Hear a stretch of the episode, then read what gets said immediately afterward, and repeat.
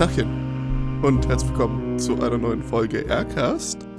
Oh mein Gott, oh mein Gott, oh mein Gott, Felix, hallo? Oh mein Gott, oh mein Gott, hallo. Das ist Wow, ja das hallo. erste Mal, dass wir dich hier hören, seitdem wir diese kle kleinere, längere Pause gemacht haben. Kleinere, längere passt Yes. eigentlich ziemlich gut. Hallo Paul. Ja, bei klein und lang, da würde ich Ja, auch sofort an nicht- Felix denken. Nein. das, das fängt nicht gut an. Äh, doch, doch, ja. das sehen wir. Auch ich kehre zurück nach der Pause. Es ist ein bisschen wie die Rohirrim. ja, Die, Return of the die King. Helmsklamm. Nein, das ist falsch. Die Rohirrim, die auch in Return of the King, aber wir sind ja noch vorher, wir sind ja noch bei Helmsklamm. Yeah. Ihr werdet überfallen von den Orks der Idiotie und ich komme mit meinen intellektuellen Hot Takes und äh, erobere die, die Hornburg zurück. Mhm. Kann ich so ein sprechender Baum sein? Wieso eigentlich nie? Das wäre eigentlich voll cool. Da Ja, kann man so diesen Fandom-Baum werden, der die ganze dieses merkwürdige Gesicht hat, das sich anstarrt. Immerhin, du bist ja genug Holzkopf schon, also von daher. Danke sehr. Vielen Dank. Felix, worum geht's eigentlich heute?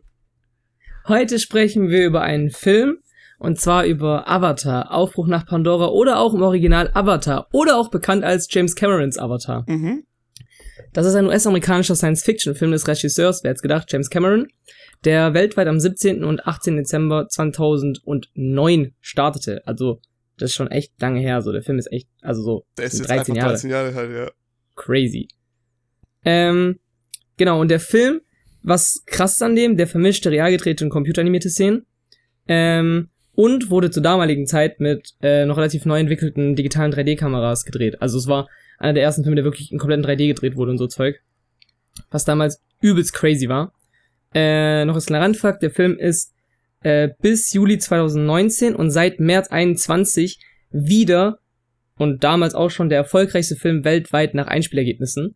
Der wurde nur zwischenzeitlich abgelöst durch Avengers Endgame, weil Marvel sich gedacht hat so, hm, wir haben nur ganz knapp Avatar nicht bekommen. Wir re-releasen den Film nochmal mit einer richtig schlecht gemachten äh, Endcredit-Scene. Dann hat äh, Endgame kurzzeitig übernommen und dann hat Avatar gesagt, so wisst ihr was, ihr Wichser, das können wir auch. Und dann hat Avatar, oder wurde Avatar nochmal in die Kinos gebracht. Ähm, und dadurch hat er dann wieder, oder dieser Film wieder das Einspielergebnis äh, erhöht. Genau. Der Film äh, ist in den Sprachen Englisch und Navi verfügbar.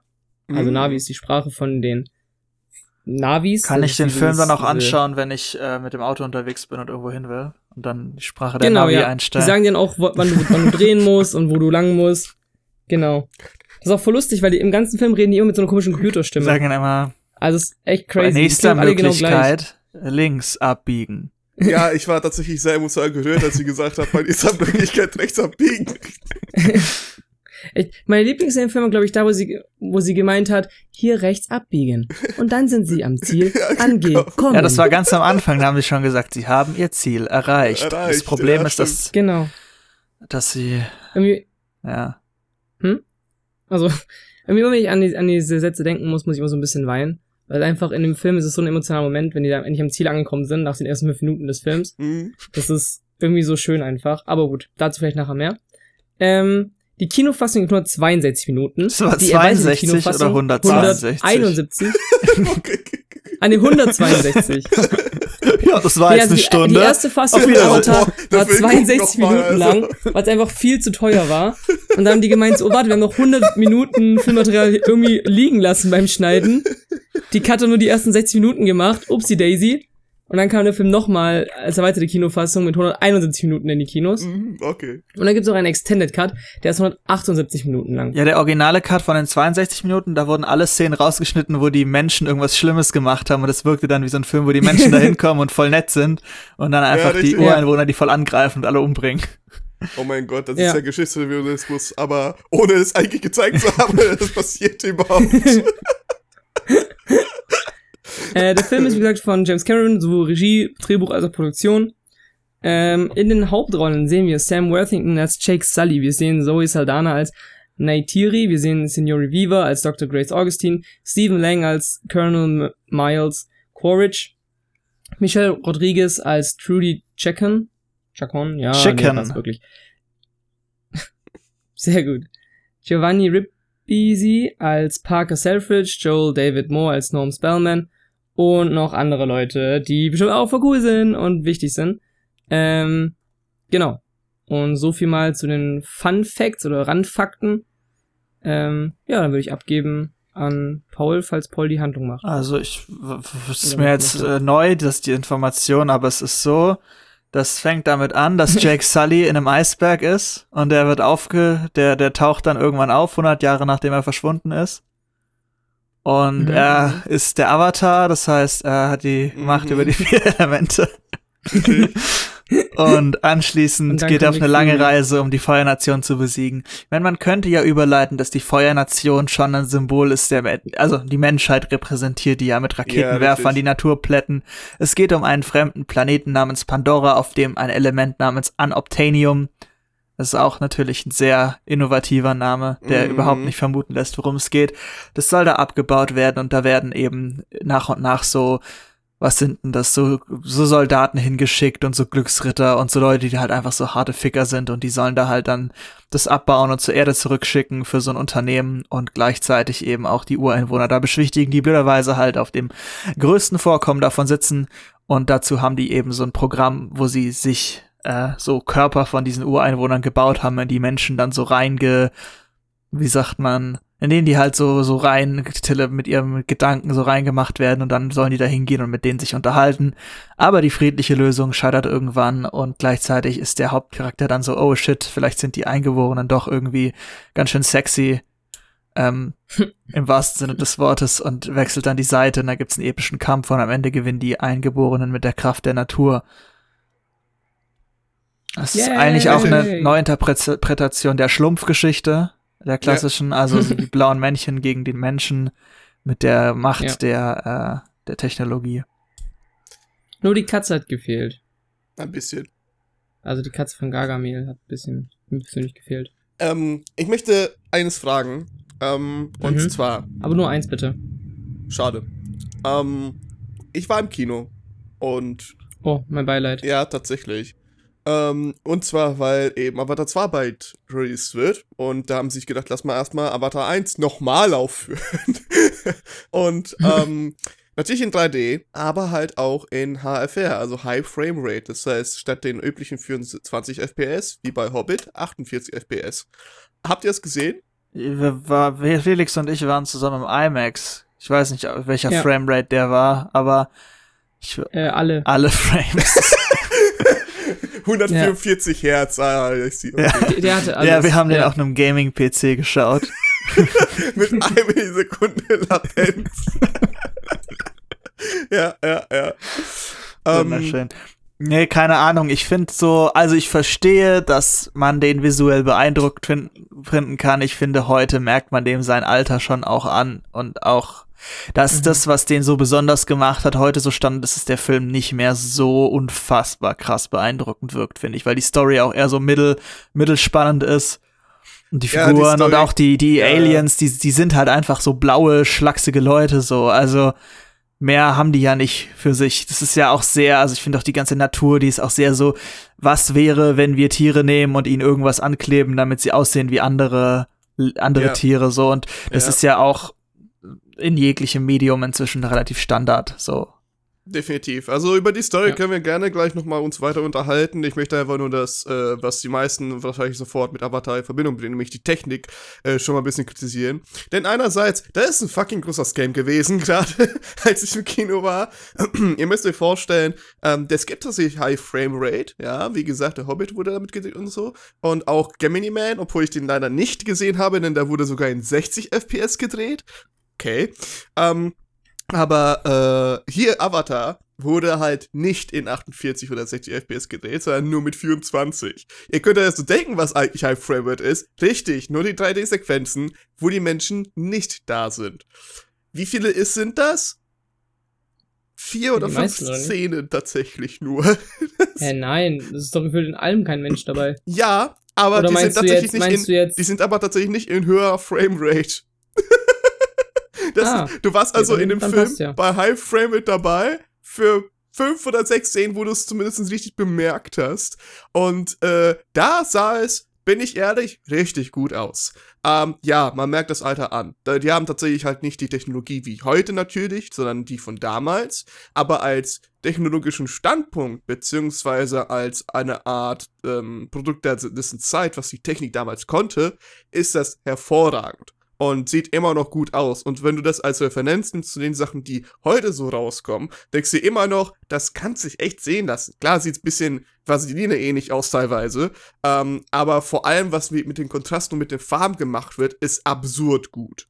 Wirklich. Und äh, da sehe ich den Film richtig gut da drin. Als auch bei dem Worldbuilding, jetzt nicht unbedingt was die Inhalte angeht, sondern eher was wirklich angeht, dass es eröffnet wird, dass du da eingeführt wirst und so, eben mit äh, dieser, mit diesem technologischen Standpunkt, beziehungsweise dieser technologischen Perspektive, das sieht fucking gut aus. Als auch für die Leute, die im Kino dann für den Re-Release sozusagen da sind.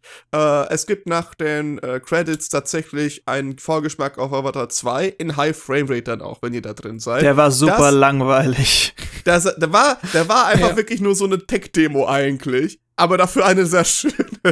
Ja, ich fand auch nicht, dass es so schön aussah. Ich finde, das Problem ist einfach, die Welt und die Figuren, die sind halt so uncool, dass es mir egal ist, wie gut die aussehen, weil es halt Yeah. scheiße so. Das ist, weißt du, selbst wenn du mir ein H- 4K-Foto von Erik zeigst, das macht's trotzdem nicht schön, weißt du? Nur Hilft 8K mir auch tatsächlich, richtig. Ja, richtig. ähm, das kann ich voll nachvollziehen, wenn man die Welt tatsächlich langweilig findet. Aber ähm, findest du die wirklich spannend? Findest du, die gibt dir irgendwas, was, was Science Fiction oder was irgendwie Fiktion bisher nicht geleistet hat? Nee. Aber sie, sie ist tatsächlich halt eher so ein okayer Stereotyp, I guess. So eine Mischung aus allem. Was so halt beschreibe ich okay mich auch selber manchmal. Ja, tatsächlich. Eine Mischung aus Stereotypen, doch, sehe ich dich. Visuell, visuell bisschen besonders, aber abgesehen davon. Abgesehen davon. Äh, ja, das, das wär's eigentlich. Ich meine, sehr viele vergleichen den bis heute immer noch mit äh, Pocahontas mit blauem Männchen und yeah, accurate as fuck einfach. Mehr passiert da auch nicht wirklich. Und äh, so manche finden das einfach sehr schade, weil es einfach mit der größte Film ist, der so viel eingenommen hat. Und yeah, dafür ist es fucking schade, weil heilige Scheiße, es ist dann wirklich langweilig, wenn du nur den Plot anguckst. Deswegen bin ich auch als Kind immer eingeschlafen übrigens, ähm, als ich den ein, zwei Mal gesehen habe. Ähm, aber wie gesagt, wenn ich das nur aus dieser technischen oder halt aus dieser präsentativen, nicht präsentativen, aber Präsentationssicht ähm, betrachte, fand ich den visuell sehr beeindruckend. Abseits davon, ähm, Gottes Willen, wo soll ich da anfangen? Felix, wie fandest du den Hi. so bisher? Ähm, ja. Also wie gesagt, Paul und ich waren jetzt am- im Kino und so ähnlich wie Paul sehe ich das auch. Also der Film ist halt storytechnisch jetzt nichts Weltbewegendes. Mhm.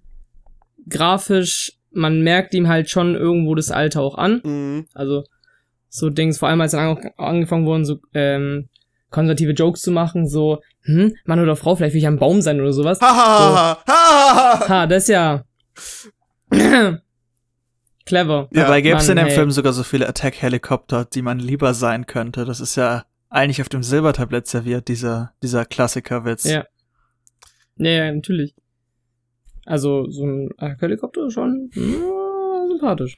Felix wird gleich Also- zu irgendeinem so re äh, neurechten Podcast eingeladen jetzt, äh, nachdem wir es gehört haben. Oh, das, ja, wir brauchen noch jemanden, der bei uns den Felix gleichen mit Joe Witz Rogan, über... Sehr gut, konservative Zwölfjährige, die brauchen unsere Reihe. Felix! Ähm, äh, was denn? Wenn die mich anschreiben, werden sie strafbar. Felix bei Joe daher, Rogan wäre schon auch, wäre schon auch ja, eine witzige das sehe ich, sag ich ehrlich, sehe ich. Joe Rogan und diese eine da, der jetzt, äh, der jetzt gedingst wurde bei Twitter, der gelöscht wurde. Wie heißt Andrew denn Tate. der? Ja, genau. Andrew Tate, Joe Rogan und ich machen einen Podcast zusammen. Über Filme. Ja, über Das ist der Freedom Caster, nur dass ihr Bescheid wisst. Freedom. Freedom Oh, das gibt's doch sehr. Freedom Castle, das Logo ist so, das sind so metallerne, metallene eingestanzte Lettern, so mit so zwei Sturmgewehren drunter und so einer amerikanischen Fahne Ja, im genau. Hintergrund. Genau. Und, Und da besprechen wir dann, warum Ja. die Waffengesetze in Amerika gelockert werden müssen. äh, anhand von Avatar 1, ja, richtig. Warum? Ja, genau, dann. Warum's voll Ja, gut ist, wenn man. Wir sehen ja. aber. Nee, sagt Ja, zuerst Paul. Warum es voll gut ist, wenn man die Wa bei Waffen die Seriennummer abschaben darf und es trotzdem legal ist. Warum das ein Zeichen von Freiheit ist. Ja, genau. Weil wie wir am Tag gemerkt, äh, gesehen haben, hätten die mehr Waffen gehabt, hätten die Menschen gewonnen. Eindeutig, ja, das Hätten, war's. äh, ja. hätten Und die Navi ja Waffen nicht gehabt, hätten sie noch Menschen mehr gewonnen. Mm. Überleg mal, die Navi hätten Mhm. Waffen gehabt. Also Alter Junge, stell dir vor, so ein Navi mit so einer At äh, die hatten, die hatten doch, die hatten doch Waffen sogar. Also der, der, Ja, ja. ich weiß nicht, also der Jack, Jake Sully und auch der andere Typ, der, der so, Der Wissenschaftler-Typ, der, der, der. ja. Das, Ja, ja, apropos Norm, ja. Wissenschaftler, ich muss mal sagen, ich finde, das Hauptproblem für mich ist einfach, wie stereotyp am Ende diese Rollenverteilungen sind. Und ich finde Ja. so, die ersten zehn Minuten von dem Film sind cool, weil du halt wirklich so Mhm. dieses, wir gehen hier auf so eine neue Welt und es ist alles möglich, wir haben hier so ein cooles, coole, cooles Lager und so. Aber am Ende gibt's halt, ne, die bösen Corporate-Leute, Ja. die, äh, die guten Wissenschaftsleute und die, äh, bisschen äh, äh, rückständigen Navis, die aber irgendwie dann wohl doch ihren Planeten ganz gut verstehen. Und das sind so sehr, na, sehr, sehr langweilige Rollenverteilungen, finde ich irgendwie. Ich würde jetzt ja nicht ich schade rückständig sagen, fand- sondern einfach zu Natur be bekannt oder sowas ähnliches, weil das Mhm. ist halt einfach ein Naja, Volk, aber die machen halt so wird. Krempel zum Teil, wo ich halt so denk, Leute, so das. Ja, das ist einfach Muss das nicht halt deren Kultur. Das, ne? Das- Das Beste fand ich, Entschuldigung, Felix, nur eine Sache, bevor du anfängst. Ähm, das Beste Okay. fand ich tatsächlich das äh, Sideways-Video zu den Avatar 1-Movie, beziehungsweise halt zu dem Musik dazu gemacht hat. Und das repräsentiert den Film ziemlich gut, weil im Endeffekt haben sie sich gedacht, okay, wir haben jetzt eine neue erfundene Sprache über ein neues erfundenes Volk auf einem neuen erfundenen Planeten. Was macht man also als Amerikaner zuerst? ja, haut mal einfach mal alle Stereotype von irgendwelchen Ureinwohnervolk und Tribes und äh, verpackt das aber in einer eher, wie soll man sagen, äh, aus einer weißen Sicht, so dass man tatsächlich, das ist so doof, dass man tatsächlich die Musik über ein fiktives Volk basically white gewascht hat, nach dem Muster, wie das heutzutage mit halt tatsächlich äh, wirklich aus der Erde stammenden Ureinwohnern ist. Und das ist so fucked up. Ich meine, das ist ja immer das äh, bei fiktionalen Völkern oder bei allem, was Alien ist, das wird ja immer nur genutzt, um den Menschen zu charakterisieren und dessen Ja. Verhältnis zu Lebewesen. Aber wir haben Felix abgewürgt, so wie äh, der Film nach zehn Minuten seine Interessantheit. Also Felix, sag du mal. Ja, jetzt es wird immer spannend, Äh. das müssen wir nicht zuhören. was, was, was ich schade fand aus einer Storytelling-Sichtweise oder allgemein halt narrativ so, war erstens, dass der Grund, warum ja Jack Sully ausgewählt wird, ähm, da mitzumachen, ist ja, dass sein Zwillingsbruder gestorben ist. Ja. Und er deswegen aber, weil er so, weil er so gleich ist, kann er ja trotzdem eingesetzt werden. Eigentlich ist er Navy und gar nicht dafür gemacht, wo ich auch sagte so, also ich habe gern gedacht, okay, vielleicht gibt's irgendwie noch irgendwie einen emotionalen Callback darauf oder irgendwie sowas. Mhm. Aber gibt's doch. es war einfach nur so eine Throwaway-Line. Ja, Nee, nee, einfach es gibt's doch, es gibt doch, es gibt doch einen Grund dafür. Und zwar ist der es doch so, dass er, dadurch, dass er ja ein Krieger ist und kein Wissenschaftler, halt einen neuen Ansatz dann reinbringt in diese Kommunikation mit den Navi. Ja, aber den will ja gefühlt keiner. Also, den, also die Marine will Ja. den ja. Also die, die Schon, Soldaten aber die den, Navi aber die- akzeptieren ihn doch auch nur, weil er eben äh, Dings ist. Also, ja, Also die weil er sagen dann Krieger noch, er ist, ist ja. Krieger und wir haben irgendwie zu Kriegern ein anderes Verhältnis als zu den langweiligen Wissenschaftlern, die da kommen. Also ich glaube, völlig egal ist es Nee, nicht, aber Doch, also ich nein, ist nicht egal, dass er, dass er Navy ist. So, das ist, das ist nicht der Punkt. Sondern ich finde es halt einfach un, unnötig gewesen, reinzuschreiben, ja, mein Zwillingsbruder ist gestorben, deswegen mache ich's jetzt, weil das aber auch schreiben können, so, ja, wir nehmen den halt, weil der Navy Gut, ist. aber So, das- also, aber dann- dieses es gibt ja- Zwillingsbruder-Ding hatte für mich keinen Mehrwert im Film, im Narrativ, weil du das einfach nur als Do- Throwaway-Line Doch, ich finde schon, weil es ja sozusagen uns hilft. Also wenn wir jetzt diesen Zwillingsbruder gesehen hätten, dann wär, wären wir ja in diesen Film gegangen und alle hätten gewusst, was Sache ist. Und dadurch, dass Jake Sully keine Ahnung hat, was er da macht und auch diesen Körper entdeckt und diese ganze damit ja auch verbundene Technologie, die wir auch als Zuschauer dann sehen, ist es ja schon wichtig, dass, dass wir eine Figur haben, die eben genauso lernen muss wie wir, weil es dann sinnvoll ist, dass es die ganze Zeit diese Exposition-Dumpings gibt. Ja, da spreche ich auch gar nicht dagegen. Nein, nein, darum, nein, dass Paul, was, dass was der, Felix, dass, dass der Zwillingsbruder Ja. da drin war und dass der Zwillingsbruder der Grund ist, warum, also der Tod vom Zwillingsbruder der Grund ist, warum Jake Sully da hingeht, das ist halt für mich sinnlos gewesen. Weil Ja. Jake Sully als Figur da drin und im Prinzip wir erkunden mit dem gemeinsam, was passiert, super sinnvoll. Ja, weil du damit ja auch schon mal irgendwie eine zweite Personenspaß die Exposition reinbringt. Aber wie hättest du es Aber denn die- sonst gemacht? Also wie hättest du das dann gesehen sonst halt- narrativ angesetzt, dass er da keine Ahnung von hat? Also dass er Hä, einfach, einfach, ganz normal. Das haben die Marine hat ihn ausgewählt und Ja. sagt, hey, du bist ein krasser Krieger, wir würden dich gerne in so ein neues Programm reinschicken. gut, aber ist ja kein Und krasser er halt so, Krieger, er ja, hat, er ist ja querschnittsgelähmt. Das ist ja auch ein Teil von seiner Ja, dass Story. er halt querschnittsgelähmt wurde zum Ja, Beispiel. genau, aber das sind auch Ja, so aber Punkte, warum ich sollte ich dann denk, jemanden nehmen, der querschnittsgelähmt ist? Film, statt jemanden, der laufen Nein, kann. Das wäre doch viel mal, sinnvoller lass mal gewesen. ausreden jetzt. Das ist Narrativ. Für den Film macht es ja keinen Unterschied. Und das ist das Problem. Es, es hat im Film faktisch keine Auswirkung, außer dieser einen kurzen Szene, wo er wieder aufwacht und sich dann rüberrobben muss. Hat es faktisch keine große Auswirkung auf das Narrativ des Films, dass solche Entscheidungen getroffen Du wurden. meinst Ja. jetzt, dass der querschnittsgelähmt ist, oder wie? dass der Querschnittsgelähmte ist, dass sein Bruder gestorben ist, das hat faktisch auf den Film selber keine Auswirkung. Deswegen sind es für mich Entscheidungen, Also auf ich finde, die ich Das halt so 100% Stelle. nachvollziehen kann aus, Ja. einer- aus einer äh, Story, äh, ja, Storywriting äh, Sicht, weil so wenn du das nicht als Core oder wenn du darauf nicht irgendwie zurückkommst oder sowas, dann hättest du es gar nicht erst gebraucht. Wenn zum Beispiel wir am Anfang vom Film 10, 15 Minuten gehabt hätten, wo wir die Zwillingsbrüder kennenlernen, ja, Mhm. und der, der, der Jack Sully ist irgendwie so voll so, boah, dieses neue Projekt, wo du daran arbeitest, Bruder, finde ich gar nicht cool so, ist so gar nicht meins, und er so, doch, hey, das ist voll äh, revolutionär und so, das wird voll spannend werden, und dann stirbt der Bruder, dann wäre das viel, viel stärker gewesen, irgendwie für mich, weil ich einfach auch so eine Verbindung gehabt hätte zu dieser Figur vielleicht eher, und sowas wie einfach nur so, hey, äh, dein Bruder ist gestorben, äh, du musst jetzt mitkommen, du musst da, das machen, was er gemacht hat. Also ich muss halt sagen, So, ich, ich, Und ja. das war für mich halt so leer einfach. Ich muss halt sagen, ich weiß halt nicht, ob das, also klar, man hätte, weißt du, so eine Szene machen können, wo der Bruder halt stirbt.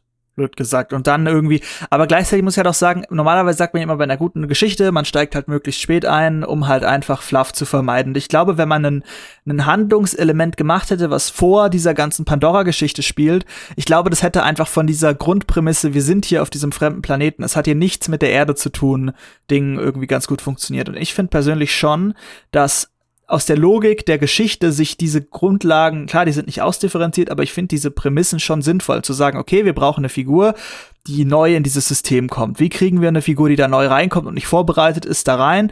Wir müssen die als Ersatz, als Notfall nehmen. Wir haben da irgendwelche komischen genetischen Sachen, das heißt, es sollte vielleicht jemand sein, der, keine Ahnung, irgendwie einen Bezug hat zu jemandem, der da mitgemacht hat und deswegen macht Sinn, diesen Typ zu nehmen, obwohl der gar keine Ahnung hat. Ähm, deswegen ist der halt der Zwillingsbruder so, weil er ist jetzt ja kein Klon sein und alles andere ist ja genetisch wahrscheinlich dann wieder zu schwer erklärbar, aber das macht die Leute halt Sinn. Und dass er halt querschnittsgelähmt ist, finde ich halt auch irgendwie sinnvoll, weil es eben auch noch mal diesen Kontrast zwischen der Fähigkeit dann zu laufen und zu springen und das alles zu machen zu seinem eigentlichen Leben ist und eben dann auch Mhm. noch mal mehr aufzeigt, dass dieses Leben bei den Navi für ihn halt besonders erstrebenswert ist und dass es halt sinnvoll ist und dass man ihm halt auch abnimmt, dass er da so begeistert von ist, da rumzulaufen und so. Also diese Szene, wo er da rumrennt und so, das finde ich alles Sachen, die für mich total Sinn machen. Klar, man hätte es mehr ausdifferenzieren können, aber ich finde, das ist so eine Sache, wo ich denke, das funktioniert für mich gut, weil es halt auch viel erklärt davon, wie er auf diese Welt reagiert.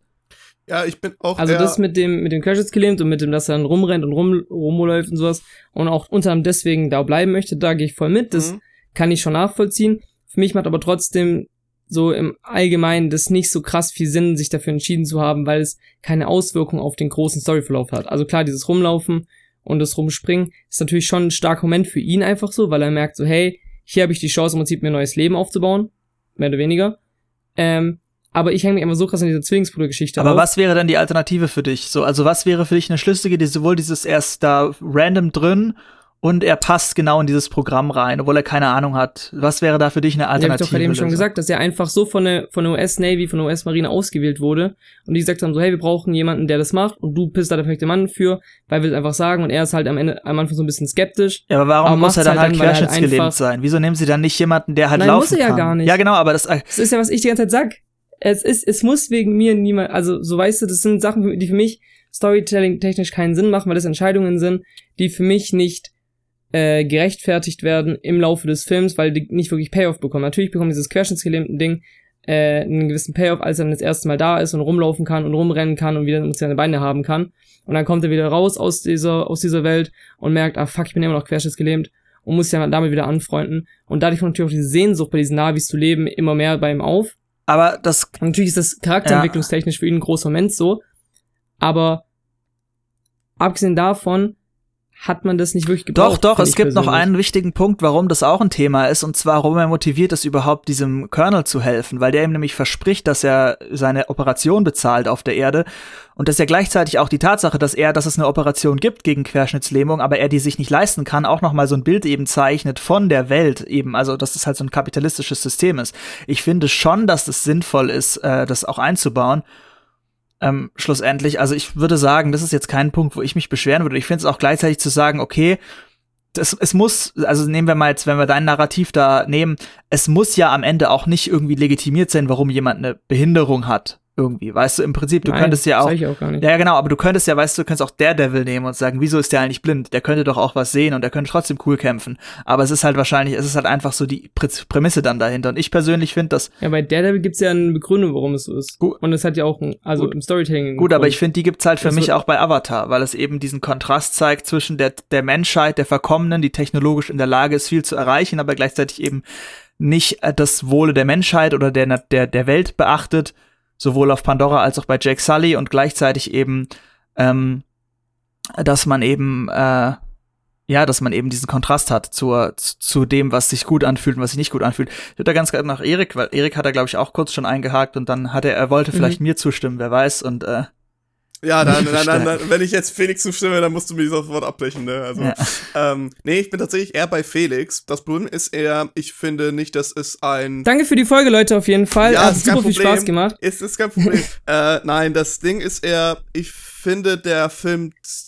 Am Anfang zieht er sich jetzt nicht, aber da lässt sich ein bisschen Zeit. Das ist vollkommen in Ordnung, das finde ich auch gut so, weil so hat er fast schon einen Dokumentar-Vibe, so ein bisschen. Von wegen, du begleitest ihn wirklich jetzt auf der Reise, das Ganze zu entdecken. Das Problem, was ich finde, ist, äh, natürlich wird dieser Tod von dem Zwillingsbruder gezeigt, damit es eben einen, äh, ja, in, in Universum Erklärung gibt, wieso er tatsächlich jetzt doch das äh, Avatar-Ding macht. Mit diesen Navi, Transportation, Körper rein, d- Body-Swap-Tausch immer wieder. Ähm, als auch eben, dass es ähm, halt, also, okay, vielleicht kurz mal zum Charakter als Person. So. Er ist natürlich ein Soldier, beziehungsweise ein äh, Marine, ne? Ex-Marine. Ähm, Also, und äh, durch seine Behinderung kann er tatsächlich jetzt nicht weiter an äh, Einsätzen teilnehmen und man sieht an, das hat ihn fertig gemacht. Der ist einfach zu nichts zu gebrauchen, basically, weil er sich die ganze Zeit halt äh, daran aufzieht, beziehungsweise weil das Einzige in seinem Leben wirklich die Marines waren. Und jetzt ist er das eben nicht. Das heißt, er ist ein gebrochener Mann. Er hängt also ziemlich viel an der Vergangenheit und an dessen, was die Marines ihm gegeben haben, als auch eben ein bisschen anscheinend an seine Familie. Problem ist halt, da ist schlechter drin, äh, wirklich diese Emotionen ähm, auszudrücken und wirklich ähm, in Worte zu fassen. Das sieht man immer wieder im Laufe des Films, dass er sich kaum wirklich traut bei den, äh, bei den Navis. Ha, Navies, Navis, ne? auch da irgendwie ein cooler Unterschied. aber er ist auch bei Ähm, den Marines. Marines, Entschuldigung, Na Navies, habe ich die ganze gesagt, eine Scheiße. ähm, aber äh, dass er halt dort sich langsam lernt zu öffnen und was es genau heißt, verletzbar zu sein. Und das ist halt in, wenn man den als Charakter nimmt, diese harte Schale, weicher Kern und halt eher dieses auch bisschen basically Toxic Masculinity Ding, dass er halt es einfach gewohnt ist, dass seine Umgebung die ganze Zeit von ihm erwartet, ein starker Mann-Mann zu sein, ähm, ist das schon in Ordnung, weil äh, Du redest gerade so über dich, oder? Und nicht über Jack Sully. Richtig, ich- ganz genau. äh, weil man tatsächlich langsam lernt, äh, oder halt er selber, man merkt ihn an, dass er langsam in dieser Narrative lernt, zu sich selber zu kommen und einfach damit abzuschließen, okay, was damals war, war halt damals und ich habe davon ein paar Fähigkeiten und ein paar Skills gelernt, die ich dann anwenden kann und die mir auch wirklich helfen, wirklich ein Navi-Krieger zu sein. Aber das war's dann auch. Ich finde, diese Narrative ist nicht smart, aber sie ist, sie ist stabil. so, das ist eben das, was ich dann bemängle, so. Deswegen bin ich bei Felix. Ich finde, Ist ja gut, ist ja gut. Nein, nein, alles gut. Nein, nein, nein, nein, ich verstehe voll, weil ich finde, ich finde, sie ist stabil und sie leitet dich durch den Film und sie dient dem Zweck, einfach nur dich in diese Welt einzuführen. Es geht bei diesem Film, das finde ich, nicht wirklich um die Story oder um die Charaktere wirklich. Die sind einfach nur da, damit sie da sind, damit es überhaupt irgendwas gibt. Es geht einfach primär darum, eine neue Welt zu erkunden, die halt von der Idee her vielleicht nicht jetzt komplett neu ist, sondern einfach audiovisuell und vor allem mit diesem Erkundungsdrang dich beeindruckt. Ich hab, mehr ist das nicht. ja, ich habe dafür jetzt schon einen Titel für die Folge, weil Felix Mhm. meint, er möchte Zitate. Es ist jetzt kein direktes Zitat, aber es ist vom Sinn her, der Titel der Folge ist Jake Sully sollte laufen können und Einzelkind sein. Avatar Aufbruch nach Pandora. Das ist ein Catcher, Oh, oder? Würdest du nehmen? Mm, Ich hab's mir extra, ich hab's mir aufgeschrieben. Ich finde, das würde gut funktionieren. Und genau, ein Hauptproblem, was ich noch hab, ist einfach, ich finde der Konflikt nicht cool, weil beide Seiten sind scheiße und nerven mich und sind langweilig und haben keine interessanten Figuren. Das ist, ja so, das ist wie, das ist halt wie Starship Troopers, nur weniger, äh, Paul, warte eben über Starship Troopers. Ich will den Film wirklich geil gucken. ich mag Starship. Troopers voll gerne. Das ist einer Ja. meiner Lieblingsfilme. Aber das Buch können wir auslassen, oder? Das habe ich nicht gelesen, aber ich mag den. Ja, ich soll anscheinend auch richtig scheiße sein, tatsächlich. Erik, äh, der Mann, der immer sich, der immer nur Urteile über Dinge trifft, die er kennt und nie äh, mit Vorurteilen an Sachen rangeht. Ja, deswegen finde ich ihn auch kacke. Ähm, auf jeden Fall. Felix, wie geht's dir? Was ich bei dem Film auch ein bisschen schade fand, Mhm. war, dass der, dass der Antagonist, dieser, dieser Colonel, der war halt einfach, der war halt einfach böse, böse. Ja. So, also natürlich hat er eine Motivation irgendwo und die war auch in einem gewissen Rahmen verständlich, aber der war halt so, so du wusstest ab der ersten Sekunde, wo er zu sehen war, wusstest du so, ah, du bist Ja. also der Böse, okay. Ja, ja. Vor Und Mhm. ich meine, es ist nicht schlimm, es ist ja in vielen Filmen so. Mhm. Und ich hatte bei Avatar allgemein oft das Gefühl, dass nicht das, das kreative und in, äh, innovative Drehbuch im Vordergrund stand, sondern dass wirklich das Hauptaugenmerk auf der Technik und auf der, und auf der Grafik war und, und diesen Sachen, Mhm. was vollkommen legitim ist und natürlich auch zur damaligen Zeit auch super, super gut ankam. Ähm, aber ich fand so an manchen Punkten hatte der Film so Durchhänger vom Narrativ her. Mhm. Ähm, zum Beispiel auch dieser, dieser, dieser eine äh, Wissenschaftler, der mit Jake zusammengearbeitet hat. So, der war die ersten, im ersten Akt war der halt wichtig so, war viel da. Ja. Dann im zweiten Akt, obviously, weil halt dann auch ganz viel Navi-Zeug kam, war er halt gar nicht mehr da. Ja. Und dann gegen Ende war es so, ah fuck, wir haben noch eine Figur. Müssen die noch nutzen. Ja, dann macht er irgendwas Wissenschaftliches so. Mhm. Und dann wurde er halt im Richtung dritten Akt wieder reingeworfen, Ja. während aber alle anderen Figuren auch im zweiten Akt immer wieder vorkamen und irgendwas zu tun bekamen. Gerade die, äh, die Grace, Grace heißt sie? Ich Ja. glaube Grace, oder? Ja, glaub ja. Ja, Grace hat irgendwie was zu tun, der Colonel hat irgendwie was zu tun. Ähm, so, die hatten alle irgendwas zu tun, aber dieser, dieser Norm heißt der, glaube ich, oder sowas, ähm, der war ja wirklich einfach nur im ersten und im letzten Akt irgendwie präsent und danach wurde er einfach, oder zwischendurch wurde er einfach vergessen, hatte ich so das Gefühl. Und das fand ich ein bisschen schade, weil zum Beispiel da hätte ich mir auch gewünscht, weil es gab einmal einen kurzen Moment, wo ich dachte so, okay, vielleicht hat er jetzt so einen, so Turn in seinem Charakter, wo der irgendwie so voll, ähm, nicht so eifersüchtig, aber so ein bisschen sauer wurde auf, auf Jake weil irgendwie Jake die ganze Zeit so voll gefeiert wurde und der war so der wichtigste Mensch von allen und Norm war halt so, ey, aber eigentlich bin ich hier der Wissenschaftler, eigentlich habe ich das Ding jetzt hier fünf Jahre lang begleitet oder so, keine Ahnung wie lang. Ähm, und eigentlich sollte ich ja derjenige sein, mit dem alle, alle sprechen deswegen und er ist eigentlich nur ein Soldat so. Und da dachte ich so, boah, wie geil wäre das jetzt, wenn Norm als so Secondary Antagonist noch mit reinkommt oder sowas. Und dann wurde er halt vergessen bis kurz vor Ende des Films. Ich meine, es gab ja dann noch diese Was Pilotin, die ja ein ähnliches Problem hatte irgendwie, die nicht so richtig eine Persönlichkeit hatte und auch diesen Corporate-Typen, Ja. den, der, der Ja. in der Basis war. Das sind ja beides ähnliche, Stimmt, den habe ich voll vergessen. Genau, Ja, ja, das ja. ist- genau, genau. also ähnliche Problematik halt. Keine der Figur hat wirklich eine Agenda oder eine Persönlichkeit und auch, ich meine, auch die ja. ganzen Navi und auch die Navi, das Navi Girl, wo ich jetzt auch nicht mehr weiß, wie die heißt, ähm, auch alle nur so sehr so auch, auch, ne, auch dieser Konflikt halt mit dem Typen, ja, dass der, der, dem bin ich versprochen und dass die sich streiten und dann nicht, das sind ja auch alles so sehr naive ähm, zwischenmenschliche Mhm. Muster, die da bedient werden. Der könnte ja mal was sagen, ja, Bruder, ist halt Naiv jetzt so. Oder Navi. Äh, ja, dann, ja, der hat nicht, ja. Mhm. Ja, Oh, jedenfalls. Alter. Ich gehe mich Ja. umbringen. bei Nein, welchem, nein, bei wievielten Akt sind wir denn, äh, sind wir denn bei diesem Podcast und wann wird Felix wieder wichtig? ist er ein glaube, Secondary Antagonist? können, wir, können wir mal kurz mal nochmal auf diesen Wirtschaftstypen da eingehen, weil ab dem Zeitpunkt, als er eingeführt wurde, nämlich auch ziemlich relativ am Anfang des Films schon eigentlich, neben dem Colonel, wusste man dann schon, okay, das wird also das Finale sein und jetzt, wenn, wenn schon die zwei Antagonisten, der eine einfach nur ein FDP-Typ für Amerika, der die ganze Zeit einfach nur Geld haben will und der andere Militär ist ganz cool und ich sehe da kein Problem auf jeden Fall, nein, nein, ähm, das war's dann auch schon. Und wenn du dann denkst, okay, das sind die zwei Antagonisten, cool, ähm, da wird's wahrscheinlich auch nicht mal wirklich mit der Charakterisierung was. Und ja, ähm, wie gesagt, ich finde es halt ein bisschen problematic, ähm, jetzt nicht problematisch im Sinne von, oh, wir müssen jetzt ähm, Paul hier canceln, auf jeden Fall live, sondern eher, Endlich. äh, sondern eher so, äh, Kritik mit dem ganzen Volk und ähm, wie sie halt mit Romanzen und mit den ganzen anderen Kultur, äh, Kultursachen umgehen, weil James Cameron ist weiß und er denkt sich, hey, wäre es nicht ganz cool, wenn wir Ureinwohnerzeug reinbacken und was können wir machen?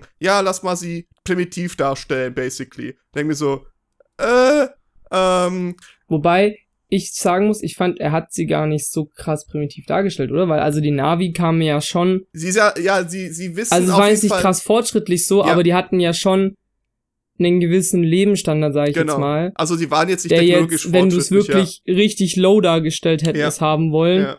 dann wäre das so, die können keine richtigen Sätze formen. Genau. Und Also, das, das, das, das äh, ist weißt ja nicht ich der mein, so- Fall. die, können, die können Englisch reden mit äh, Jack, die können auch mit der anderen Englisch reden.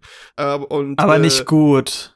Ja, na, Die haben was für mich so, ich finde, die haben für mich schon so auf Feuer heiß Mentalität, so Vibes irgendwie. Also ich finde nicht, dass die jetzt so besonders intellektuell wirken. Klar, so verbunden mit der Natur, aber das sind Tiere halt auch. Also ich, Ich vermute, ich vermute, aber ich vermute, wir reden hier gerade von anderen, also anderen Intellekt, weil wir, wir vergleichen es natürlich halt mit unserem Erde-Zeug, so aus unserer Welt. Und die kennen sich richtig gut in ihrer Welt aus. Ich glaube, das kann man nicht so gut wirklich vergleichen, dann, dass sie halt und das, das menschliche Volk da anscheinend nicht so gut kennen. aber die haben doch so nicht mal irgendwie, also Kultur so richtig und irgendwas Schriftliches. Das ist ja eigentlich eine Jäger- und Sammlerkultur. Die haben ja auch keine Landwirtschaft oder sowas. Also das ist ja wirklich noch eine, eine primitivste Form von Siedlung, klar, ne, im Kontext Mhm. menschlicher, aber wie gesagt, Aliens sind ja immer nur ein Abbild menschlicher Entwicklung und das sind ja, Ja, ja. offensichtlich Native Americans Ja, im weitesten Sinne und Eindeutig. keine, Ja.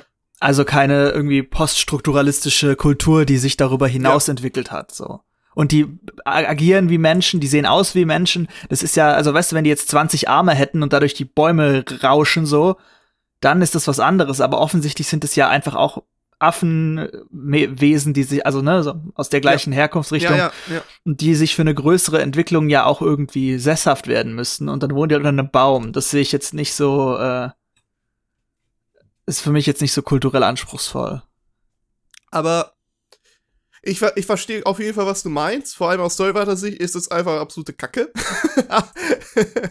Aber ähm, jetzt, also die kennt sich halt auf dem Planeten Pandora sich richtig gut aus. Und die wissen, wie die ganze Sache dort abläuft und sonst was. Und die sind halt, okay, die sind religiöser Natur, aber anscheinend ist ja mehr dran, weil, wie man gegen Ende des Films merkt, ähm, sind tatsächlich die Erinnerungen mit Informationen gespeichert und so ähm, in diesen Wurzeln, Baumdingern. Ähm, so, yeah, ähm, ich glaube, das ist einfach dann so zwei Sachen, die man miteinander vergleicht. Ja, ähm, James Cameron hat halt scheiße geschrieben. Wie gesagt, er hat sich Pocahontas angeguckt und hat gedacht, ey, cool, lass mal blaue Männchen machen. Mehr ist das ja nicht. ist halt wirklich Was so. wäre, wenn die Schlümpfe und Pocahontas das gleiche wären? Es ist wirklich so. Ja, deswegen, ich, ich bin, ich, ich verstehe voll die Kritik, ich bin auch bei dir. Ähm, Du bist ich nicht bei halt mir, du bist voll weit weg. Ja, okay, hast, hast du recht. Obwohl, ich fasse die gerade so an die Schulter. ähm, äh, Ah. ich, ich, ähm, ich, ich, wie gesagt, ich finde den Film okay. Äh, er ist halt. Ist das jetzt dein Fazit schon? Ja, wir sind schon bei einer halben Stunde, wir könnten langsam, glaube ich. Oder habt ihr noch irgendwas ganz Großes? ja, ich habe was ganz Großes, aber das hat In nichts mit dem. Podcast zu tun. Ähm, Ein großes Nein, aber Herz. storytechnisch ist er halt schwach. Äh, charakterlich, also von den Charakteren her ist er okay. Äh, und ist ja wie Aircast. Ja, richtig. Und äh, poli- soziopolitisch gesehen ist er vielleicht problematisch, wenn man so ein, zwei Meter Ebenen drüber guckt. Äh, Auch Aircast. auch Aircast. Audiovisuell ist er aber sehr beeindruckend. Also das ist dann nicht der Aircast. Visuell Ähm, schon, aber Audio würde ich. ja, sagen. Audio muss man gucken, ja. Nur, nur bestimmte Parts, wo dieser Paul vorkommt. Sag Oh, deine Paul. Zahl, Ah, äh, Erik. Ich habe noch eine. Sache, Oh. ich habe noch einen Filmfehler, den ich gefunden habe in dem Bitte, Film. ja, Ja. Felix. Ähm, das habe ich Paul Davis gleich schon erzählt, als wir im Kino Sicher? waren. Ich. Also ich habe es dir auf jeden Fall erzählt, da bin ich mir sicher, ich ob du dich dran erinnern kannst. Ähm, diese, diese Schlussszene da, wo, wo die Navi gewonnen haben und dann irgendwie die Menschen abgeführt werden da. Ja. Mhm. Und auch in, auch dieser, dieser, äh, dieser, dieser Geschäftsmann da, der, Ja. der Christian Lindner für Arme. Ja. Ähm, äh, da, die werden abgeführt und dann sieht man in so einem White Shot, dass, ähm, dass Norm als äh, Navi, also in seiner Navi-Form, Mhm. bisschen was hinter Jake steht. So auch an dem Rand und hat eine Waffe in der Hand und guckt halt so, dass die da normal Mhm, laufen und mhm. sowas. Dann reden Jake und dieser äh, FDPler kurz miteinander. Ja, stimmt, das Dann, ist mir auch dann aufgefallen. schnell die Kamera. die schneidet, die schneidet die Kamera kurz auf den FDPler, Ja. also Close-Up halt, Ja. wie er redet. Dann auf Jake als Navi und im Hintergrund siehst du Norm als normalen ja, Menschen stehen ja, einfach. Ja, ja. Und mit irgendjemand reden und halt so rumlaufen. Hab ich auch so. Und dann ja. cut einen zurück auf den, auf den Geschäft. Ja, der hat auch einen Zwillingsbruder, genau. Auf den Geschäftsmann, zurück auf diesen, auf diesen großflächigen Shot Ja. und dann ist er wieder als Navi da. Und dann Ja. war ich so, okay, interessant. So ist halt einfach ein Filmfehler, kann man nichts machen. Wie viele Norms würdest du denn dann geben, Felix? soll ich schon bewerten? Ja, Dr. Zwillingsbruder bewer- würdest du gern geben, ja. Okay. Ähm, ich gebe, ich glaube, ich gebe sechs von fünf Norms für den Film. äh, warte mal, sechs von fünf, sechs von zehn Norms. Naja, fünf, fünf echte Norms und fünf Navi-Norms. Ja, ist auch, ja, so Genau. Navi-Norm Genau. klingt wie so ein Medikament für alte Leute, die irgendwie im Bett immer in die Hose machen oder so. Einmal Navi-Norm okay. am Tag und das Problem ist Ein weg. Navi-Norm. Fragen Sie in Ihrer Apotheke. Ein Navi-Norm und die Hose bleibt trocken. ja, sechs Neuer- von zehn no- ja. äh, Navi-Norms. Ich, also, der Film war schon okay so. Und ich glaube auch, ich habe den Film lustigerweise vor, bevor ich mit Paul im Kino war, vor einem Monat oder sowas, habe ich den Film nie gesehen gehabt. Also es war wirklich mein, mein, mein erstes Mal diesen Film gucken so. Ähm, und ich hatte auch keine großen Erwartungen, muss ich sagen, obwohl ich natürlich wusste, so best, best of, also Film mit bestem Einspielergebnis und Zeug. Ähm, ich wurde jetzt auch nicht zwingend enttäuscht, aber ich habe mir, glaube ich, schon ein bisschen mehr erhofft, als dann fertig war. So. Mhm. That's what she said. Also so, ich da Ja, weil so drei, zweieinhalb Stunden waren einfach zu wenig, ehrlich gesagt.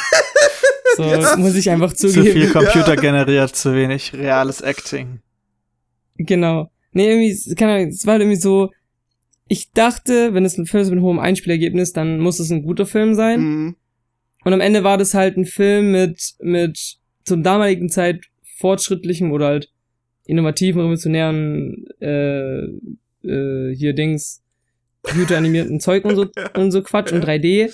Deswegen verstehe ich schon, warum der damals so krass erfolgreich war, aber aus heutiger Sicht denke ich mir halt so, ja, würde er halt jetzt rauskommen, Ja. genau so, ich glaube, dann würde er nicht so krass viel Geld einspielen, nicht mal annähernd Mhm. vielleicht halb so viel, wie er halt damals getan hat.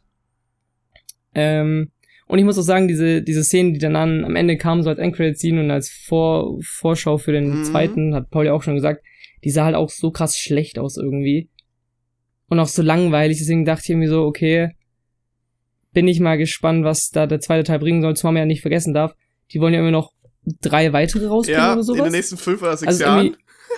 ist es nicht so eine, so eine Quintologie geplant Ja, gerade? genau. Also das war schon von Anfang an geplant übrigens. Also schon 2000, wann war das? 19, Neun. als es rauskam, hat er gesagt, ja, es wird fünf Avatar-Filme geben. Und ich dachte mir auch so, Digga, du hast nicht, Boah. der erste war nicht mal so gut. Was willst du denn noch erzählen? Ähm, Das ist halt heavy. Vor allem, ich glaube, heavy. dieses, dieser Appeal von dem ersten Film war wirklich dieses, dieses 3D-Kamera-Ding und so viel computeranimiert und auch noch so gut zur damaligen Zeit. mh, Und das war so der, der Main-Appeal, warum das ganz interessant war. Und ich glaube, es ist halt jetzt irgendwie, also natürlich, es war so eine Vorschau-Szene, vielleicht ist es bis dahin, bis der Film im Dezember rauskommt, noch ein bisschen besser gemacht worden. Aber wenn es halt auf dem Stand bleibt und auch narrativtechnisch auf dem Stand vom ersten bleibt, dann könnte es interessant werden, sag ich mal. Mhm. Aber gut. Ich glaube halt einfach, dass, äh, dass der entweder richtig floppt oder dass der aus irgendeinem Grund voll funktioniert, weil die Leute halt alle Mhm. gerade in so einem Alter Mhm. sind, wo das jetzt halt gut klappt. ja. Wieder, also so 15 Ja. Jahre später. Wer da ein Kind war, ist jetzt so ein zahlungswilliger junger Erwachsener. Und es war halt Ja. einfach so eine Zeit, und klar, man verklärt das immer, da war ja auch damals nicht alles in Ordnung, aber es ist natürlich schon so eine ganz anderes, vielleicht so eine ganz andere Phase der Welt gewesen, wenn man zurückdenkt auf so eine Ja. Zeit vor so vielen Problemen, die man heute irgendwie so sieht. Und so als so ein nostalgisches Erlebnis könnte ich mir schon auch vorstellen, dass der funktioniert. Das sind ja auch, keine Ahnung, sowas wie hier Top Gun, Maverick hat ja auch voll gut Ja. funktioniert. Ich hätte jetzt auch gedacht, Exakt. so, ja, wen juckt denn das jetzt? Aber es gibt halt einfach viele Leute, die haben da halt so einen Bezug dazu. Und wenn das, den haben ja, Ja. offensichtlich unendlich viele Leute gesehen. Also kann schon sein, dass da wieder zumindest mal der Reinschaubedarf da ist. Ob das dann für vier Mhm. Filme reicht, ist die andere Frage, aber Ja, das bezweifle ich vor allem. Ich glaube, ich glaube, was den IP auch damals gemacht hat, war natürlich, dass damals es unfassbar unglaublich aussah. das Aber ist wie bei mir. du, richtig, genau, ja, daran habe ich ganz alles gedacht. Nicht an die PlayStation 5 oder Xbox Series X, die heute 4K 120 Hertz in HDR darstellen können und du denkst, holy shit. Also ich habe zum Beispiel meine Mom äh, letztens. Äh, Die, die kann man auch in 120 FPS angucken. auf einer gewissen Internetseite. Ja, ja. Ähm, ich habe äh, meiner Mom hier God of War die Cutscenes in 4K HDR gezeigt. Und da war ich auch immer noch baff und das Spiel ist jetzt auch fast wieder fünf Jahre alt. Ähm, und äh, wenn er das natürlich jetzt mit Avatar vergleicht, ist natürlich noch was anderes, weil halt einen ganzen Film zu animieren und ein Spiel zu animieren, das ähnelt sich in sehr vielen Dingen, aber nicht in allen. Ähm, und äh, was ich tatsächlich dann auch interessant finde, ist, wie weit also wenn die Technik damals halt das Selling Point war und die Leute, die damals klein waren oder in Jugendliche waren oder so, heute nochmal reingehen, eben mit diesem Aspekt, weil sie wissen, dass die Welt cool aussieht und vielleicht für sie interessant ist, aber jetzt nicht unbedingt viel zu bieten hat. Und jetzt fällt dieser technische Aspekt vielleicht weg, weil sie selber schon Videospiele spielen oder sowas ähnliches. Oder sogar in der 3D-Animationsszene arbeiten oder so ein Kram. Ähm, das sind wahrscheinlich nicht so viele Leute, die. Nein, aber, wahrscheinlich, aber wahrscheinlich haben sich deswegen auch ein bisschen daran interessiert oder sind halt so von der ja. Technik Die Leute, die damals im Kino waren, sind die heute Overwatch 2 Models riggen für. Äh, ja, für Porn. Das für Tracer und Ivaporn. Ja, die arbeiten in der 3D-Szene verdienen 5000 Euro auf Patreon. Sag mal ähm, jetzt deine Wertung, damit wir da. Ja, also ich würde schon auch in Richtung Felix gehen, so 6,5 von 10 Divaporn in Blau ähm, geben. äh, ich finde den Film technisch immer noch sehr interessant. Ähm, nicht nur, wenn man ihn von damals betrachtet, sondern auch immer noch von heute. Aber wie gesagt, geschichtlich hat da kaum was drauf. Wenn man ein bisschen drüber nachdenkt, ist es bisschen, also doof einfach nur. Ähm, und an sich ist das jetzt gar nicht so smart oder so eine Scheiße, sondern einfach alles zusammengemixt. Sieht zwar alles cool aus und schön und äh, auf großer Leinwand in 3D, ey, wirklich, hat einen Appeal. Aber äh, ja, ein, zwei Mal gucken und ich weiß nicht, wie Leute das wirklich so als ihren besten Film aller Zeiten darstellen können. Da hängen anscheinend andere Gefühle dran, als ich denke. Ja. Darf ich jetzt noch kurz eine Zahl sagen?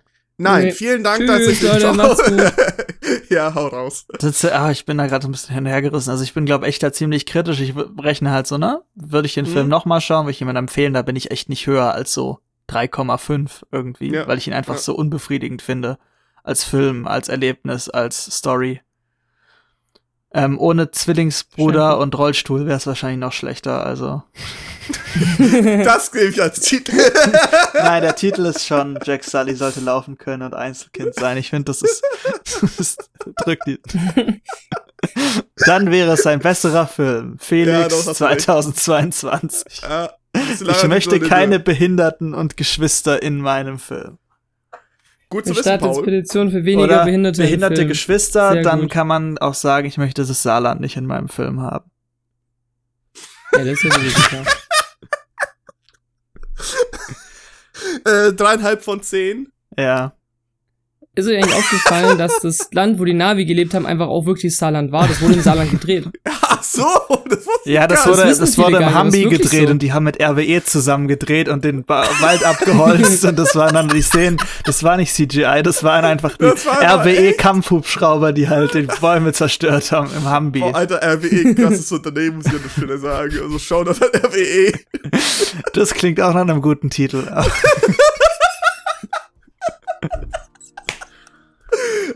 Gut. Paul, wo kann man dich finden? Ach, nirgendwo, stimmt. Felix, wo kann man dich finden? Ach, nirgendwo, stimmt. okay, schade. ja, wir sehen uns dann. Ciao, tschüss. ciao. jo, tschüss.